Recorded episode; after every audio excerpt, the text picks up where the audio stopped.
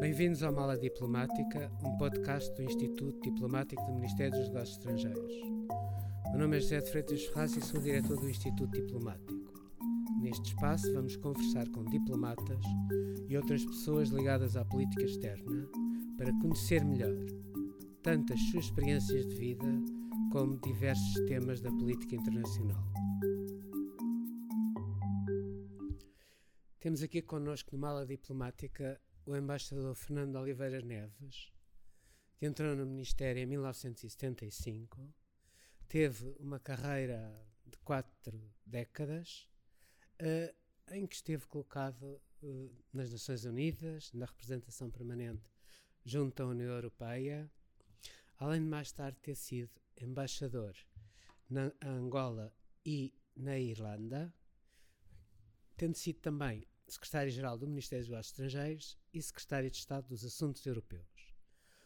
Ocupou igualmente cargos no Secretariado-Geral do Conselho da União Europeia e foi, igualmente, o último responsável pela estrutura de missão de Timor-Leste. E é sobre isso mesmo que vamos hoje aqui falar. Durante 25 anos, a diplomacia portuguesa bateu-se em todos os fora pelo exercício à autodeterminação por parte do povo de Timor-Leste e nunca deixou que o assunto fosse esquecido. Várias gerações de diplomatas portugueses trataram do assunto uh, nos sítios onde estavam colocados e mantiveram assim o tema na ordem do dia da política internacional. Durante grande parte do percurso até ao referendo de agosto de 1999, Portugal estava bastante isolado. Como foi a tua experiência com a questão de Timor antes de assumir a estrutura de missão? Bom, como, como disse, todos uh, os diplomatas portugueses, de uma forma ou outra, participaram ao longo de 25 anos na questão de Timor. Eu até aí nunca tinha tido nenhuma função, no caso, quando estávamos em Washington, o embaixador Freitas Ferraz que tratava da questão claro, de Timor, sim. nunca tinha tido nenhuma função especificamente em relação a Timor, mas, como todos nós, em diligências que fazia, em encontros que tinha, estávamos sempre a defender a questão de Timor. Que é realmente, eh, eu gostava aqui de sublinhar que a questão de Timor, isto às vezes, já, às vezes quando eu falo sobre Timor, já aconteceu algumas pessoas terem ficado surpreendidas. Mas a questão de Timor é um, um processo levado de forma impecável pela diplomacia portuguesa e pelos pelos governos portugueses, como é evidente, Sim. e pelos chefes de Estado, que tinham competências específicas sobre a questão de Timor, de maneira absolutamente exemplar. Muitas vezes diz-se, ah, mas o fulano queria, não, não, achava que não devíamos de, de resolver o problema de outra maneira. Está bem, talvez um processo, um processo diplomático é um processo muito longo que implica debate interno e implica decisões. Portanto, ao fim, no fim da história, Portugal tomou sempre a posição correta. Uhum. E a diplomacia portuguesa foi sempre incansável, eh, mesmo aqueles que achavam que a questão de Timor nos podia prejudicar noutras áreas, uhum. que, eu, que eu não penso ser o caso, mesmo esses cumpriam Sim. com entusiasmo e com Sim. empenho as diligências que lhes eram pedidas. Mas eu nunca tive realmente. Conheci o Ramos Horta, conheci nas Nações Unidas, falávamos de Timor, mas nunca tive, nunca exerci um papel muito concreto uh, em relação a Timor, até me encarregar da, da missão. Devo dizer que foi uma coisa que eu sempre ambicionei. Sim. Mas há uma eu, coisa, eu acho que estás a esquecer de uma série de factos. O primeiro foi, obviamente, aquilo que referiste em Washington, quando nós eh, Sim. começámos a fazer lobby junto do Congresso americano.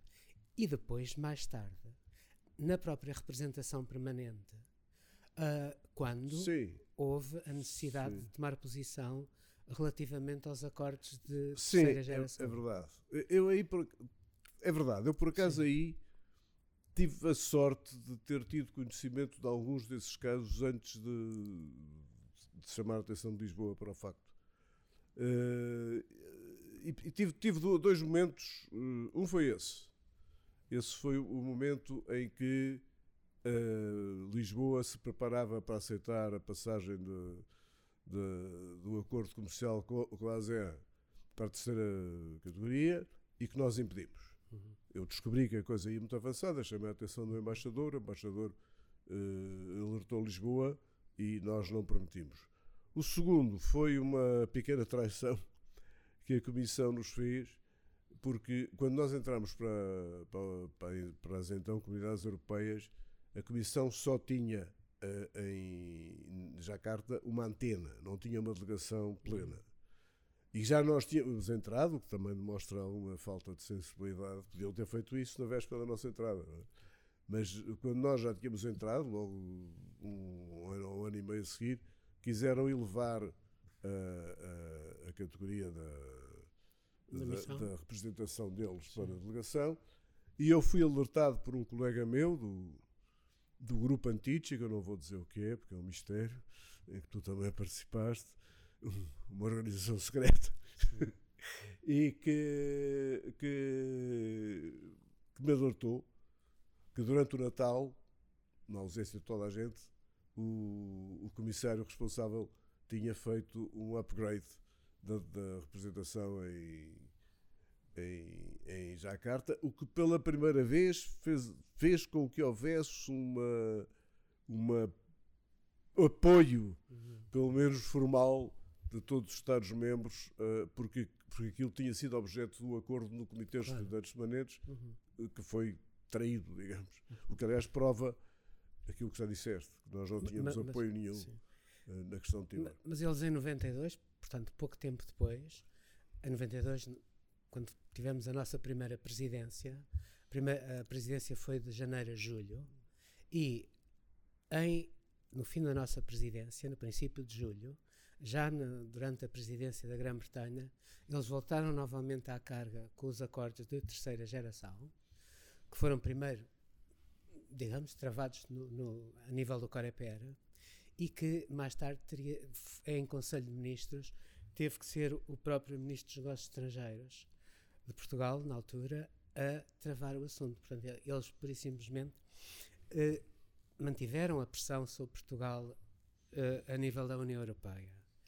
Mantiveram e, sempre. Mas sim. eu, nessa altura, tratava só da logística. Da eu sei, eu sei. Portanto, não... Sim. Mas a situação, de certa forma, modifica-se quando, em outubro de 91, uh, ah, há o, tem lugar o massacre de Santa Cruz, que só é conhecida em janeiro de 92, que é quando uh, as filmagens da equipa de televisão que conseguiu filmar o massacre uh, são divulgadas na Europa e no mundo. Eh, em que eles assassinaram 250 jovens numa manifestação no, no, no, no próprio cemitério de Santa Cruz. E, a partir daí, a questão começa a ter maior visibilidade. A partir daí, começam a surgir com mais frequência grupos de apoio, as ONGs, que apoiam. E eu lembro-me que, por exemplo, nos Estados Unidos, no Reino Unido, na Irlanda, na Alemanha, Japão, etc., uma série de países uh, tivemos pela primeira vez apoio, pelo menos da sociedade civil. Co como é que nós tiramos partidos desse apoio, Fernando? Bom, esse massacre, como dizia alguém quando apareceu a CNN, as guerras que não aparecem na CNN não existem. E, portanto, essa como apareceu passou a existir. E as pessoas alertaram-se para o assunto e várias organizações uh, das nações, uh, de direitos humanos em vários países do mundo começaram a atuar também em relação a Timor, que era um, um caso mais ou menos esquecido e que os, os nossos aliados, inclusive todos os outros países, queriam que ninguém falasse dele.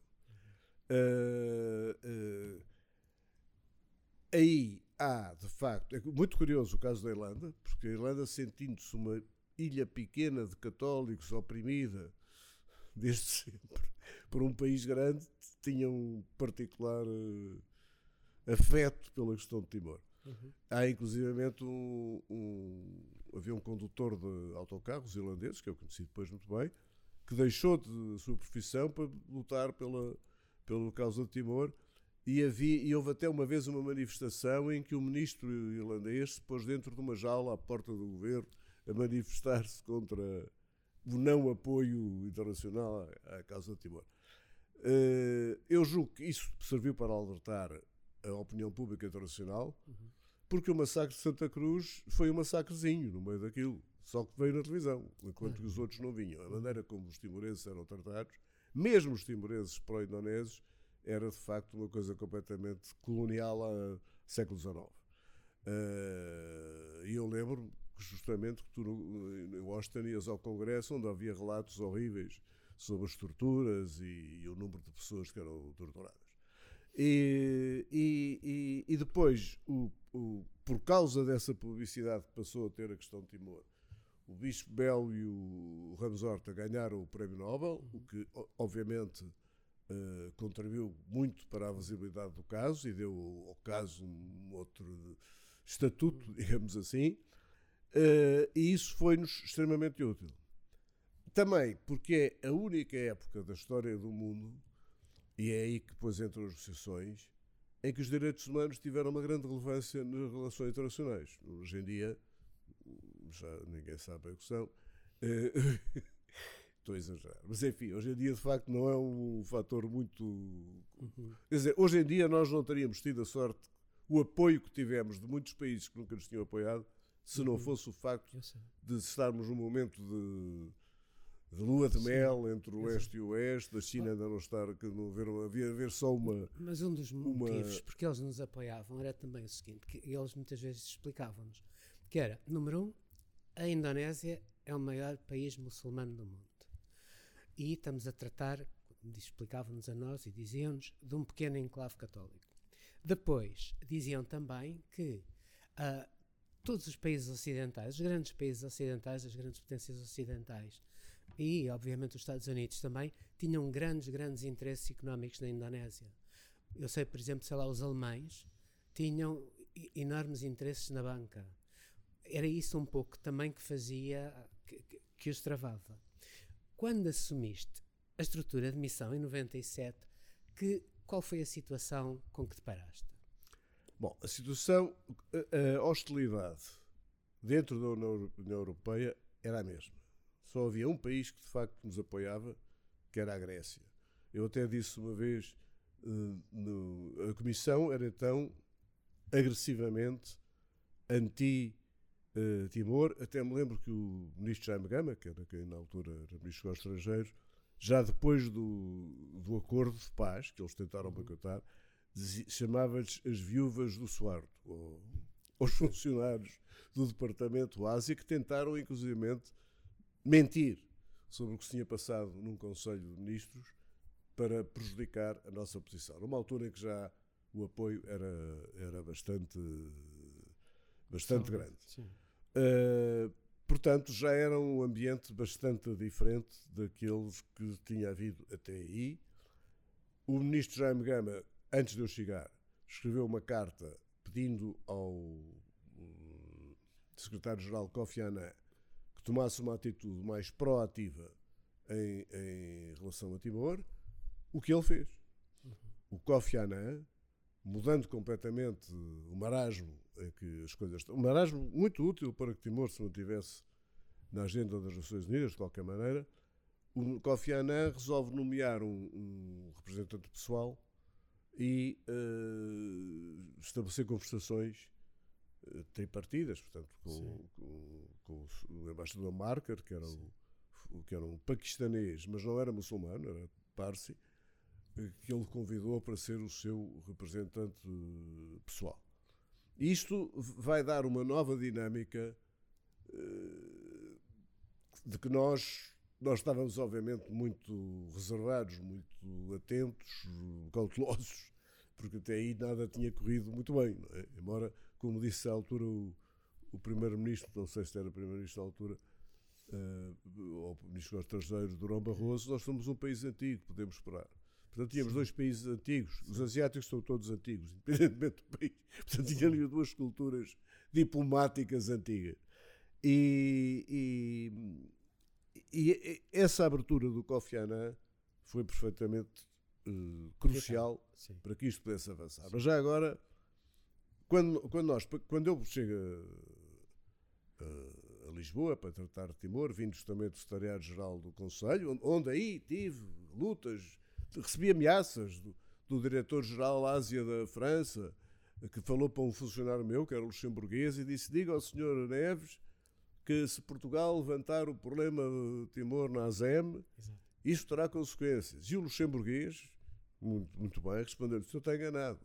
Diga isso ao embaixador de Portugal em Lisboa, ou diga ao seu embaixador, diga isso ao embaixador de Portugal em Paris, ou diga ao seu embaixador, claro. nós aqui não temos nada a ver com isso, não somos nem pró-português, nem anti-português, nem pró-timorense, fazemos o que, Estado, o que os Estados-membros nos façam. E, e nós depois, levantámos a questão na ASEM. Não, nós levantámos a questão. Bom, a questão da ASEM é extraordinária, é uma história fantástica com o Primeiro-Ministro Guterres. Tu, tu, estavas lá, eu estava lá, mas por, pelo lado do Secretariado-Geral do Conselho. E, e eu lembro-me que todas essas demarches tinham Sim. sido feitas mesmo junto de mim, que é absurdo, porque é que o diretor do, da peste do Conselho tem a ver, da bilateral, tem a ver com isto. Não, não era eu que ia levantar o problema. Embora eu levantasse sempre que pudesse, mas uhum. não era eu que ia fazer, não era para mim aquele recado. Uh, e era uma coisa extraordinária que continuou sempre, felizmente, e que os nossos antagonistas nunca perceberam. Bastava eles começarem a pedir-nos para não falarmos de Timor, para, para efeitos de publicidade, de visibilidade, o assunto estava resolvido para nós. E eu lembro de chegar a, a, a, Onde é que foi? Sagão. Sim. E pegar no, no dia, no primeiro dia do ASEM, pegar no, no, no, Asia Herald Tribune e dizia meio da paz, irão os portugueses levantar a questão de estava, em termos de publicidade, estava ganho. Uh, depois em, em, em, em no ASEM passou-se a história, uma história extraordinária, mas depois se eu contar essa, depois fico sem tempo outra. Não, não, não essa não é minha. Não, mas, mas enfim, o Guterres teve uma aproximação do, do, ao. Do Guterres ter percebido e, que tinha toda a gente contra e, que a única hipótese que ele tinha sim, era de falar sim, diretamente sim, com, falou com, com o Suárez. final do jantar e fez foi, uma série de propostas. Sim, falou com o Suárez, a tal jantar Exato. da camisa batik, que é uma camisa feita de uma peça só de roupa, que a do Colf teve que ser feito de duas, era a Exato. coisa mais emocionante do jantar. mas, mas, eh, e também o facto dele depois ter dito como a ideia é não se pode falar de coisas bilaterais, ele falou Exato. da China, das nossas reflexões sobre Macau. Ele começou por falar da China. E, e depois disse: bem, agora já uma coisa, uma coisa multilateral, que é Timor, que está nascendo. Eu, eh, isso foi, foi de facto. Isso também, isso também deu um, um impulso. Eu acho que deu um impulso. Sim, deu uma grande visibilidade, de qualquer forma. Agora, quando, depois de eu ter chegado aqui a Portugal e falando com pessoas que sabiam muito mais do que eu da questão de Timor e claro, que estavam claro. muito mais a par, como é óbvio. Ah, eu acho que nós concluímos uma coisa. Número um, o, o secretário-geral da ONU toma a iniciativa de nomear um representante permanente e de convocar reuniões para conversações. Não, sei, não é para negociações, é para conversações. Até aí, Portugal, muito corretamente, mal foi a invasão, colocou o problema na Assembleia Geral das Nações Unidas e no Conselho de Segurança, uhum. e todos os anos era votada uma, uma resolução que condenava a invasão. Uh, até que se percebe que, que, todos os anos nós tínhamos menos votos na Assembleia Geral e o governo português, o tempo abaixo do, do Futscher Pereira como ministro dos Estrangeiros, o governo Balsemão, decide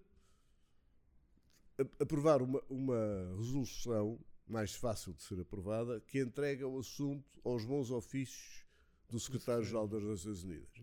O que significa que durante anos, todos os anos, acho eu que era todos os anos, não me lembro bem, havia uma reunião entre os ministros, a partir da altura o Alatas, foi ministro muito tempo, claro. mas, ou não começou pelo Alatas, os, os ministros dos negócios estrangeiros dos dois países que se reuniam em, em Nova Iorque com o secretário-geral e não, não acontecia obviamente nada, mas era isto permitiu que durante estes anos eu chamava isto o pé que impediu que fechasse a porta da internacionalização do caso Timor. Porque a grande ambição de todos os países era que o caso Timor desaparecesse da agenda, exceto um, que o caso Timor desaparecesse da agenda das Nações Unidas.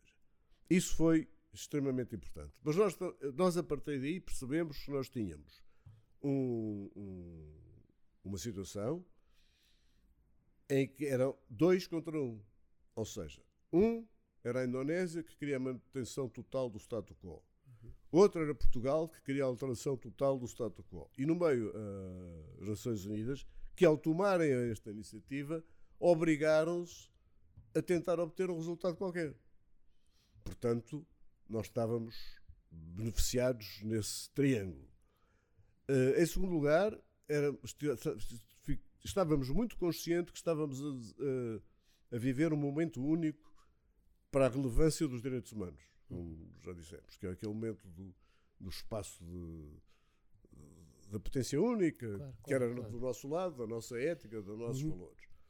Em segundo lugar, tinham desaparecido os líderes que tinham fechado os olhos à invasão de Timor pela Indonésia, porque uhum. a invasão de Timor ocorre no momento em que, na Guerra Fria, a, a, a, União Soviética está na mão de cima, digamos. Quer dizer, os Estados Unidos, por aquela época toda, os uhum. Estados Unidos são derrotados no, no Vietnã, cinco colónias portuguesas, duas delas geoestrategicamente importantes, passam para o lado de lá. Uhum. A Etiópia tem uma revolução comunista, quer dizer, parecia que o comunismo estava subitamente a vencer. E a derrota humilhante, do, humilhante também até pelas imagens do, do Vietnã, que é uma sim, derrota sim, sim. que não é militar, é uma derrota moral feita em casa nos Estados Unidos. Portanto, havia ali uma. É, é perfeitamente compreensível que os países da NATO, os países, quer dizer, não, não tivessem feito um grande. Até porque uma grande oposição à, anexação, apesar de tudo, uhum. só, só a Austrália, por razões económicas, por causa do petróleo, foi o único país que reconheceu oficialmente a integração do Timor na Indonésia. Depois havia também outro fator que foi importante que nós usámos e que foi o que acabou por acontecer. Eh, não consigo saber se, foi, se foi a nossa iniciativa Conta. que o fez. É que Timor, Sukarno, era um dos grandes líderes do, do, dos não alinhados do terceiro mundo e da descolonização. E em Bandung, não foi? Sim. Bandung, ele estabeleceu o princípio da manutenção das fronteiras coloniais. Uhum. Portanto, ele ter invadido Timor, por isso é que eles nunca invadiram Timor. Nunca nos fizeram causar o menor problema até, uh, até que, subitamente, um pequeno partido comunista uh, proclama a independência de Timor, num país que tinha acabado de matar cerca de um milhão de comunistas, segundo li no outro dia, deves ter lido, com a ajuda dos serviços secretos ingleses. Uhum. Mas, Bom, portanto, é evidente que, que, que, a situação, e como tu disseste, passavam pela Indonésia. A Indonésia tem extensão, uma extensão em ilhas que vai de, a mesma de distância que vai de Londres a Bagdá. Uhum. E passavam ali 50 e tal por cento do comércio marítimo. Claro. Portanto, é evidente que os Estados Unidos. Mas, tu chegas em 97. Chega em, em, 97. Em 97. Em 98 o Habib é eleito, no oh, princípio. Mas, até lá há é? muita história para contar. Não, não. não é que, é, é, entretanto, começa a crise financeira na Ásia, que Exato. afeta fortemente a Indonésia, e há uh, chefes de Estado de países que tinham estado sempre do lado da Indonésia, como os Estados Unidos, uh, chefes de Estado, neste caso eram, era o Clinton e o, e o Robin Cook, uhum. uh, e o próprio Tony Blair, provavelmente, não sei, que não tinham, Sim. não sentiam a responsabilidade do apoio à invasão de Timor, coisa que também os, os indonésios não perceberam. Uhum. E, e, os indonésios tinham uma ditadura. Que as ditaduras têm uma coisa fraca, é que não sabem o que se passa no mundo e não percebem que o mundo está a mudar. Até porque não deixam que se saiba ninguém diz ao presidente. Porque se disser. Sim, e o Suarte teve lá vez. 31 anos. Exatamente. O Suarte teve 31 anos. A coisa era de tal Sim. maneira, como tu te lembrarás, que o Suarte, por exemplo, não foi às M2 em, em Londres, foi o Abíbia, que na altura Sim. era vice-presidente, não foi à ZEM2 em Londres, exigiu que um, uma cimeira qualquer, não sei se era o G20, uma qualquer, uh, dos grandes países no Canadá, fosse numa montanha, longe de toda a gente, senão ele não ia, porque sempre que eles iam, fosse onde fosse, havia uma manifestação a favor de Timor. Havia várias outras também, mas havia sempre uma a favor de Timor. E o Suarte, o maior uh, aliado, o maior apoiante e até o último segundo da Indonésia era a Austrália. E o Suarto nunca foi à Austrália, porque se fosse, ia haver grandes manifestações, uhum. não eram pequenas, porque os australianos tinham uma gratidão a Timor por causa da, da Segunda Guerra. Portanto, é, é, importante pensar que nós, quando começamos estas conversações, uhum. primeiro temos cautelas, não sabemos bem se valerá a pena ou não, mas depois começamos e vamos conscientes de que está ali uma oportunidade e que talvez qualquer coisa se possa fazer. Uh, enquanto o Suarto é presidente, e até à, à, saída dele, uma pessoa morreu. Da, do, do Habib. E à chegada do Habib, as coisas não passavam daqui. Sim. E o que o, o que o Kofi Annan conseguiu foi que pela primeira vez a Indonésia aceitasse, a Indonésia não aceitava negociar, ou melhor, só aceitava negociar com a condição que o resultado final seria a integração definitiva de Timor à Indonésia. E o, o, o Annan consegue que eles se sentem à mesa, o Alatas e o Gama, uhum. para conversar. Então, as conversas ou, ou, eram os direitos humanos, a redução militar, uh, a criação do Centro Cultural Português em Timor, assim, uma data de histórias, não sei o quê. Era uma conversa que nos ocupou muito tempo, mas que nunca serviu absolutamente para nada. Nunca dessas conversas de, de criação claro. de, de confiança, medidas qualquer coisa concreta. De, se transformaram em nada. O que se transformou completamente foi o, a questão fundamental. Uh, e uh, a certa altura, em agosto de 58, não me lembro se ainda era o Soares, se já era o Habib, mas acho que já era o Habib. Em, 98 vem o Habib, é, mais eles, ou menos. Eles, ele, é, e aí há uma mudança radical. Exato. É que eles aceitam, mesmo que não chamassem negociar, era negociar uh, sem o preconceito de qual ia ser uh, o resultado Sim. final. E então, além dessa conversa toda, as, as reuniões eram sempre tensíssimas. Uh, e já agora, quero dizer aqui uma coisa que foi muito importante. O nosso terror, nós tínhamos de ser muito duros e muito firmes na defesa dos nossos princípios. Mas o nosso terror era que eles um dia dissessem: bem, estes tipos são intratáveis, não concordam com nada, nós acabamos as sessões, não se pode falar com esta gente. Era o que o, a comunidade internacional toda exaltaria de alegria por ver acabado o, o problema, que era o que eles queriam. Mas aí envolvem-se muitas coisas. O papel que assumiram, as, uh, o papel das organizações de direitos humanos a favor de Timor, a tal mudança dos líderes o facto de Robin Cook, que vai para ministro dos negócios estrangeiros da. Inglaterra, uhum. uh, vir de um grupo que, que, que tratava de direitos humanos, onde Timor Sim. era muito importante. Enfim, há ali uma data de, de, circunstâncias que começam a mudar. E, sobretudo, o facto também da Indonésia estar numa crise uh, financeira. Económica, sim, grande. Acabou por ser. E, de facto, o que nós conseguimos, penso eu, bem, desde sempre, perguntaste o que é que fizemos depois do. foi ter, fazer um lobby permanente em todos os países relevantes, por exemplo, na Irlanda, onde havia, em todos os países onde havia. O Japão. Uh, Japão, em todo o lado onde sim, havia. Sim, sim. Grupos de países de língua portuguesa era uma coisa assim, assim. Mas enfim, não, apesar de tudo, hum. apesar de tudo, eram para nós os melhores. Uh, mas o, o, conseguir sensibilizar os governos, portanto, estava a começar a haver um ambiente menos desfavorável. E começa-se a, a, a, negociar sim. um estatuto de autonomia para Timor. Isso eu sei, sim. Que é um estatuto extraordinário. É um estatuto de autonomia em que permitia, inclusive, havia uma Assembleia timorense, uhum. havia um executivo timorense e podia haver partidos pró-independência. O que acontecia é que, caso eles ganhassem as eleições, não, não, não, bastava. Não bastava ganhar as eleições para proclamar a independência. Bom, e havia coisas eram, eu acho que eram os melhores regimes de autonomia. Nós fomos buscar regimes de autonomia, aliás, eles, de sítios que eu nem sabia que tinham autonomia, nos sítios Sim. mais estranhos do mundo, e nós fomos. E eles iam cedendo.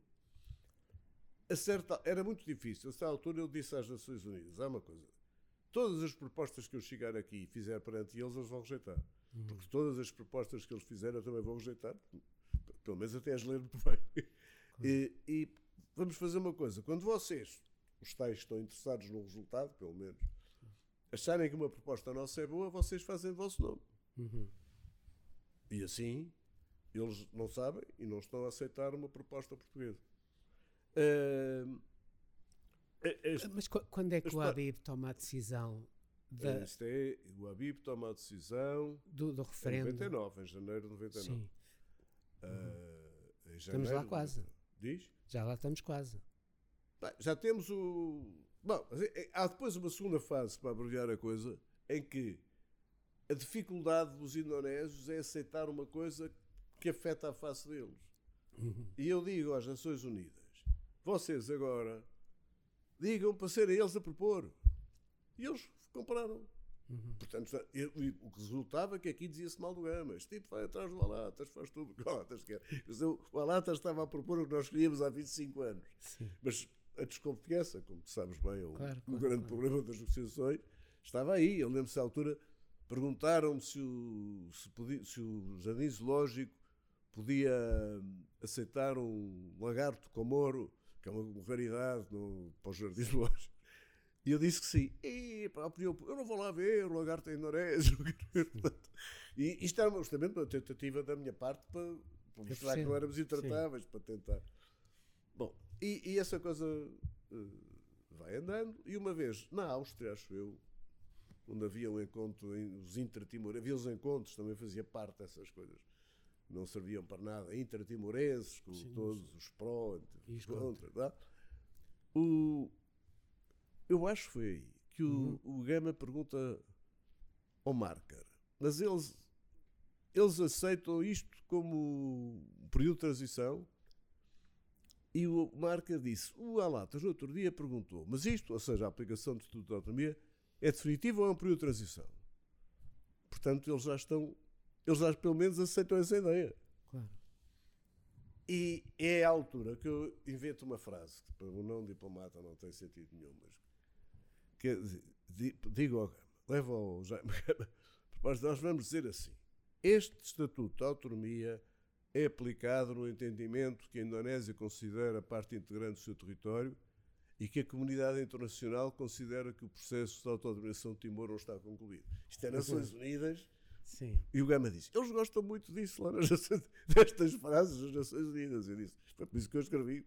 Claro. Estive a pensar. Então, levo isto às Nações Unidas, para serem eles a propor, claro. E eles dizem: Tu estás doido. Não, os indonésios nunca vão aceitar isso. Eu disse: Bom, então nesse caso.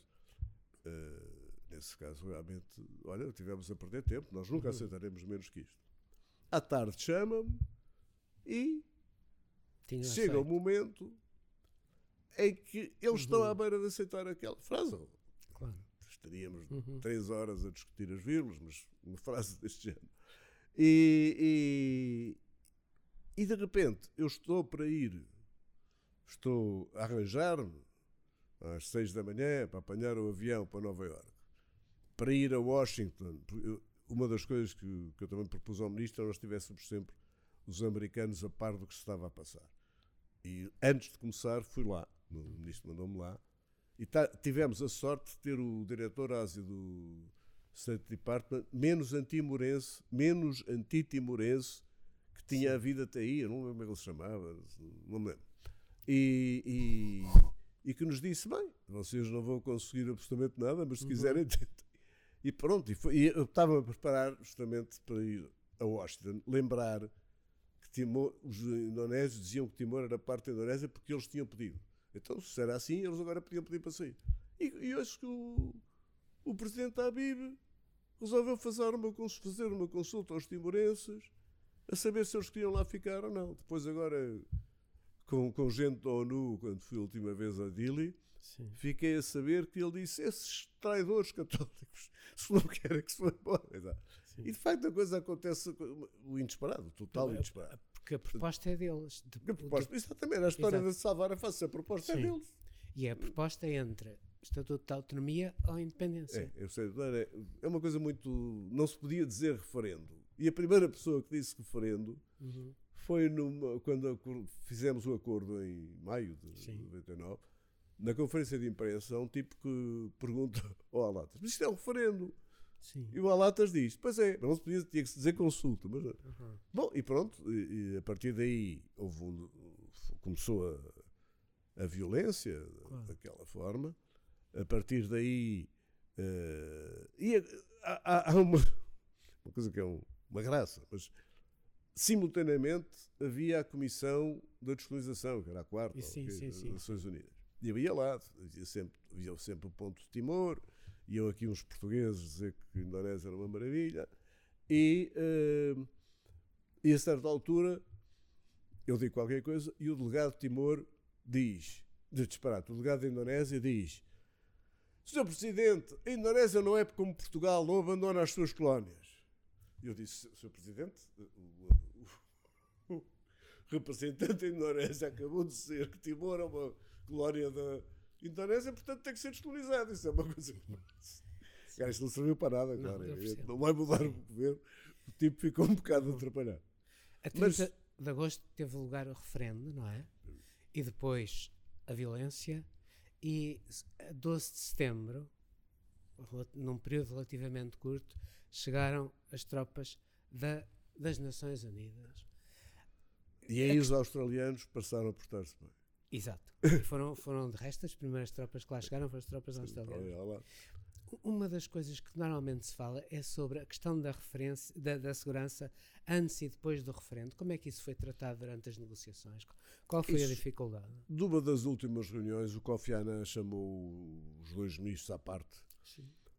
e disse-lhes o seguinte: Timor, Timor é, parte da Indonésia, porque o Congresso Timorense, que é uma coisa acima da Assembleia do Parlamento, uhum. aceitou o pedido dos timorenses fazerem parte de Timor. Agora vai haver uma consulta e, portanto, se os timorenses uh, decidirem ir-se embora, que, é o que o, o Habib lhes propôs, vão-se embora. Mas só irão embora quando o Congresso aceitar o pedido deles. O tal Congresso. E toda a gente achou que estava resolvido o problema com o referendo, mas não estava. Porque o Congresso reuniu uns meses depois uhum. e a diferença de votos em 500 ou 600 ou 700 foi para aí de 40. Uhum. Se esses 40 têm votado ao contrário, eu não sei o que é que teria acontecido. Uhum. Isso para nós, o claro. stress manteve-se claro. muito para além do referendo. Claro.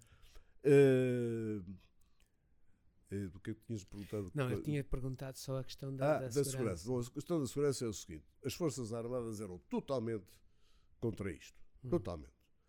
Uh, não queriam referendo, não queriam absolutamente nada disto. Foram obrigadas a ceder por causa da enorme pressão uh, internacional que passou a partir daí a haver sobre a Indonésia. Que, de facto, mudaram todos. Aliás, todos eles disseram que, eles, que era graças a eles que Timor era independente, como é óbvio. Mas, mas até o Fundo Monetário Internacional e o Banco Mundial fizeram pressão. E como eles estavam naquela crise, eu, aliás, quando fui a Jacarta, disse ao.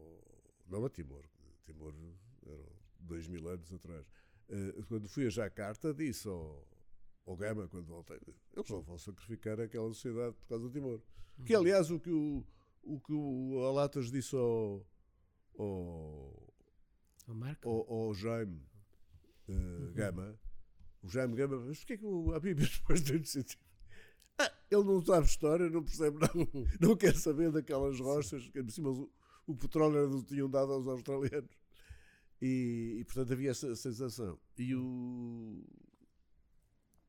os uh, indonésios disseram ao, ao secretário-geral, e aí julgo que apoiados, bem apoiados, que Timor, para eles Timor era um, estava dentro da soberania indonésia. Uhum. E enquanto Timor fosse um território sob soberania indonésia, ninguém uh, lá entrava armado sem ser o exército, as forças armadas indonésias. Que convém lembrar que aquilo era uma ditadura mais ou menos militar. Claro, claro. Uhum. E, e, portanto, havia duas soluções. Ou era eles que garantiam a segurança, ou não havia referendo. Era tão simples como isto.